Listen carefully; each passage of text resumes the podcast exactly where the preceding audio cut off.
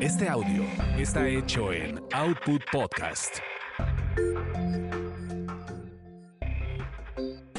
Escuchas Quizá hablemos de ti. Quizá hablemos de ti. Un podcast de chismes serios de las estrellas y uno que otro estrellado. De Gil Barrera, con Joel Farrilli, Ernesto Buitrón, Carlos H. Mendoza, Sebastián Recendis, Jorge Soltero y, si el presupuesto nos lo permite, Ivonne de los Ríos.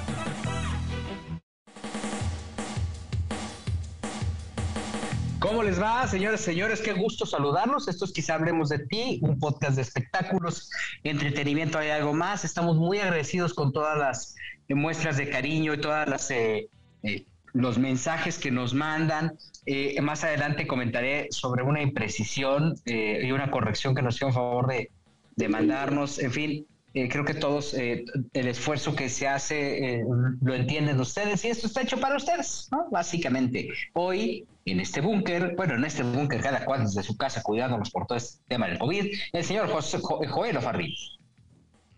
Hola, hola, ¿cómo están? Buenas ah, para todos, listos ya para hablar de espectáculos y bueno, como siempre, como cada semana, en esta que es nuestra 126, por cierto, pues muy agradecidos de llegar hasta sus dispositivos. Muy bien. Ernesto Huitrón. ¿Qué tal, Mijil, eh, Joelito, eh, querido Carlos H. Mendoza? Pues qué gusto saludarlos esta semana. Eh, fíjense que mm, les quiero comentar que ha habido muchos movimientos que más adelante les daré en series y que ahora sí las plataformas están aventando con todo al ring de la batalla por la audiencia. Carlos H. Mendoza. Señores, salud, buen, buen jueves. Que la gente nos escucha los sábados en la mañana, ya nos dimos cuenta. Que el sábado en la mañana es la hora en que se están haciendo su huevito, sus o, sus hot cakes, ahí nos escuchan. Entonces, muchas gracias por compartir su sabadito con nosotros. Muchas gracias. Mientras hacen el este alguien me, preguntó la semana, me, dijo más bien, este, los estoy escuchando mientras hago el quehacer en mi casa. Pues qué bueno, los ¡Qué rico! Gusto. Pues qué bueno porque tu casa se ve muy sucia, dice oye. ya le hacía falta. Oye, pues qué bueno. La verdad es que les agradecemos muchísimo siempre su preferencia y el hecho que nos este pues nos escuchen. Nos ayuda muchísimo. Y a toda, a toda la gente del gremio del entretenimiento, pues... Tengo, tengo una amistad que nos escucha mientras está bañando. ¿Ah, sí? Sí, sí, sí, somos sus compañeros de baño. Así, se toca que le mandamos saludos. Básicamente se lava sus partecillas con nosotros. Ay, Dios mío. Voy a empezar a hablar más sensual ahora. No, no, no, no, no. Este, al estilo de Howard Stern, ¿se acuerdan de Howard Stern? Que hay una película que salió en el 97 que era, se llamaba Private Parts. Y de hecho a Howard Stern lo corren de, de la radiodifusora donde estaba, que obviamente era como una estrella, porque hace esto, porque empieza a ser eh, sonidos sexuales. Entonces, pues obviamente lo, lo, echan de la radiodifusora, pero al final lo regresan después porque pues era el, programa de radio más escuchado en ese entonces. Entonces, creo que nos está pasando lo mismo, Juelito. Este, qué bueno que nos lo, lo comentas y seguramente es algún admirador tuyo, alguno de tus, de tus bebés, ¿no? No, no, no, no, no. No voy a dar nombres, pero no es nada de, de mis niños adorados. ok. Oye, pues esta semana eh, ha sido como, eh, ha, navegado con tensa calma, ¿no? la industria del entretenimiento. Presentaron, no sé si vieron, a los coaches de La Voz. Sí, señor. La Voz Junior, ¿no? La Voz Kids. La Voz Kids. Y la verdad es que este, me sorprendió ver a María León, por ejemplo, a Patti Cantú, que forma parte de, este, de este programa que realmente está enfocado en, los coaches, ¿no? Más allá que, más allá de, de, los participantes, pues este, pues son, son, son, son ellos, Patti Cantú, eh, eh, María León, Jos Javela y Maui Ricky. Qué bien se amarró Montaner con Azteca, ¿verdad? ¿Cuánto le estarán pagando? Porque le han dado un dineral, ¿no? No, imagínate. Eh, el, acuérdate que hace dos ediciones, me parece, eran Maui Ricky y Camilo, ¿no? La anterior edición, mejor dicho, la anterior temporada era Maui Ricky y Camilo, y anteriormente estuvo Montaner, o sea, no dudo que en algún momento, imagínate, sienten ahí, eh, como los cuatro coaches, a Maui Ricky, Montaner, Camilo y Eva Luna, ¿eh? No lo dudes. Claro, pues se valora nada más porque está, está eh, en proceso, ¿no? De la, maternidad. Sí. Oye, pero tienes pues la razón. Están muy amarrados, pero yo creo que es lo mínimo que se merece Montaner. O sea, al final Montaner sí es un artista que no va a pasar de moda y ya tiene un, público de nicho. Y ahora Mau y Ricky, como lo comentaba Joelito, pues eh, ya están posicionados. Yo creo que ellos ya son más allá de los hijos de. Creo que es interesante ver ese movimiento y, también me parece que es una negociación hecha por eh, Alberto Ciurana. Me parece que todavía estamos viendo esos, estos, eh, digamos, contratos que llegó a firmar en su momento porque seguramente estas voces se firmaron desde que ellos adquirieron la licencia. Por lo mismo, para también amarrar a su talento y que no, digamos, hubieran tenido barreras para poder acudir a la televisora de la Jusco. Claro. Pues sí, suena lógico, ¿no? Además, la relación entre Alberto y, Montaner era muy cercana, ¿no? De muchos años, ¿no? Pues desde siempre en domingo, ¿no? Básicamente. Sí, sí, sí, sí, sí. Pues la verdad es que este, creo que yo creo que puede, hijo, no sé cuánto le sume, porque la verdad es que las el rating no es eh, tan alto, ¿no? Es más o menos millón y medio, promedia. A veces se dispara a unos 700, a veces está en unos 400, pero en promedio un millón, millón y medio. Ahora, eh, también me parece que, que si la relación es tan fuerte en ese momento entre la familia Montaner y Azteca, pues es porque los han consentido bastante, ¿no? O sea, eh, evidentemente Ricardo Montaner no es una figura eh, eh, barata, ¿no? Me parece que se cotiza y se cotiza bastante bien y además tiene ciertos requerimientos que evidentemente le están cumpliendo y con eso también al resto de su familia. Por otra parte está Jos Favela, esta vez como la, la figura del regional mexicano, y este, bueno, me parece que esa, yo siento que eh, me parece que es la figura más débil de estos, de estos cuatro, cinco personajes en total eh, de los coaches. Jos Favela, que eso sí es cierto. Débil en qué sentido? En que probablemente para el público eh, infantil o familiar no esté tan, tan identificado, ¿no? Aunque hay que destacar, eso sí, que es uno de los compositores más destacados año con año, específicamente en la música regional algo está pasando con Joshua Vela porque yo he tenido, el, digamos, la oportunidad de platicar con él varias veces y digamos que él es el baluarte de la composición, pero alguien lo está moviendo muy bien porque no es la primera vez que entra un programa así.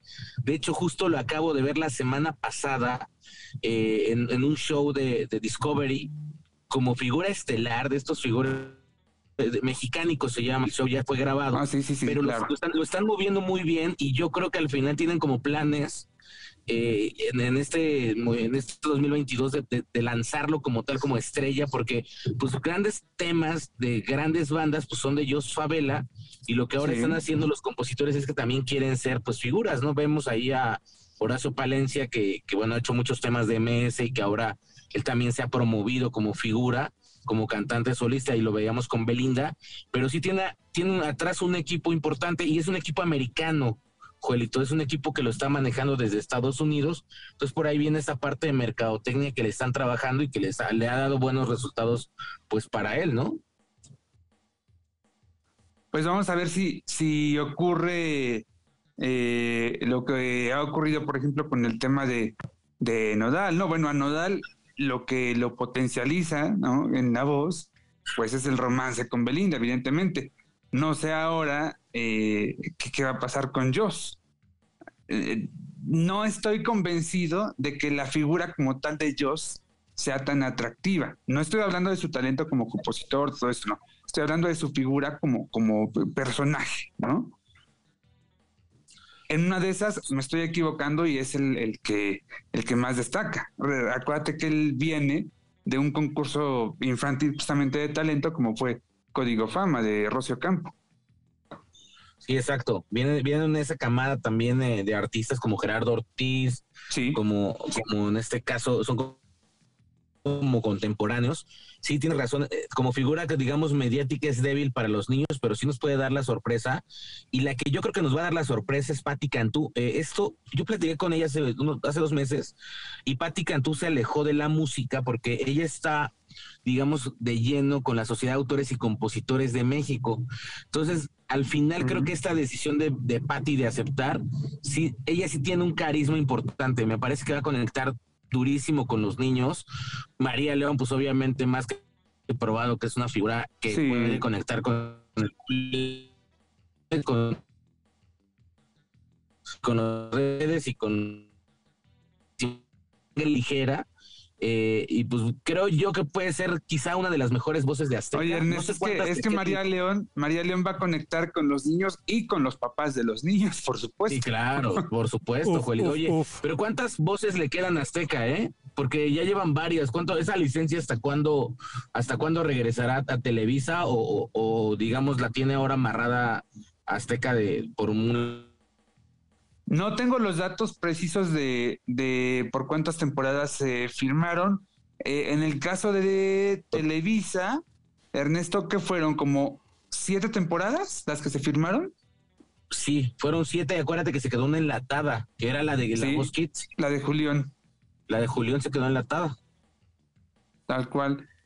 Y probablemente en este, en este, en este contrato con Azteca fueron siete años también, no lo sé, ¿no?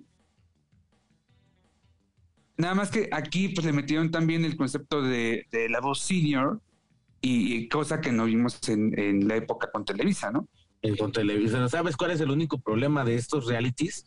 Que pues vamos a hablar de los de los coaches un, par de semanas y se va a acabar eso porque ahí no sale nadie, nadie sale famoso, nadie se proyecta, no pasa absolutamente nada. Es que no, es un, formato eh, enfocado para que eh, para, para el seguimiento de los talentos que ahí salen, ¿no? Finalmente, este, pues nada más los, los ponen ahí, es un escaparate momentáneo de algunos programas y se, acabó. Yo hubiera sacado la academia, ¿eh? Yo me hubiera ido por la academia. Es que va a la academia también, pero la academia en el segundo semestre.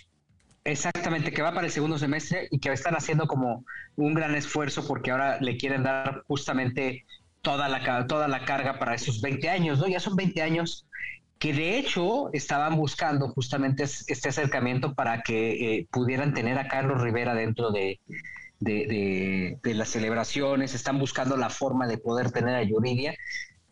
No sé qué trabajo les va a costar convencerlos, este, creo que, dijo, no sé, va a ser difícil, ¿no?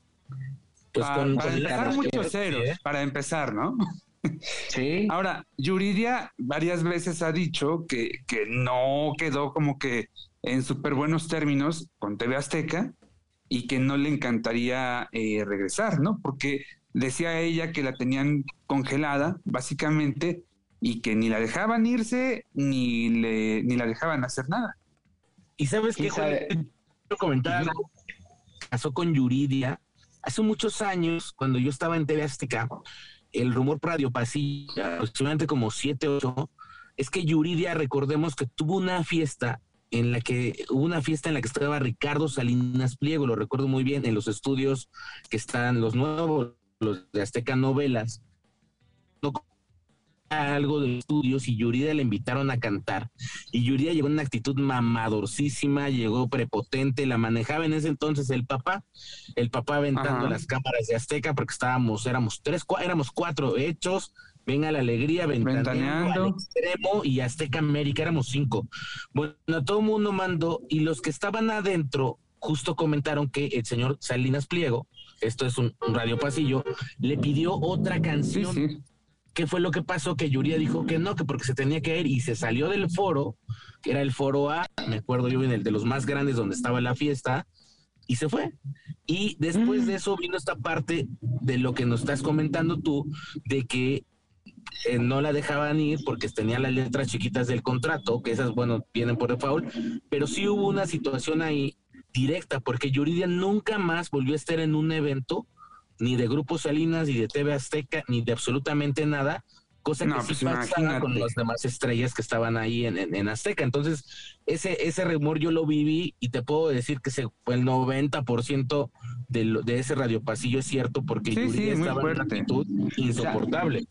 hoy podría, hoy por hoy podríamos, de acuerdo al sentido común, confirmar que entonces Yuridia eh, tiene muy pocas probabilidades de regresar a Azteca, no por Yuridia, ¿no? Porque ese desaguisado pues no se le hace al dueño del balón, ¿no? No, pues no, Gil, ¿no? Y, al, final el, dueño del balón pues será como, es muy mediático ahora en Twitter, pero pero como persona, como trato es muy respetuoso. Yo creo que al final, pues el que paga y el que te hizo tu carrera, pues merece por lo menos tres canciones más, ¿no? Cuatro, cinco. Tampoco es que le habían pedido que se quedara seis horas. Claro.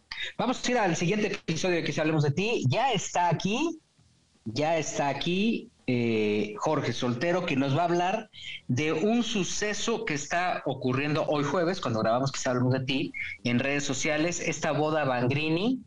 Eh, él está allá y nos va a contar todos los detalles de esta, de esta boda que ha sido denominada la boda más cara. Son dos influencers. Vamos a ir al siguiente episodio. Volvemos. Esto es quizá hablemos de ti. Volvemos.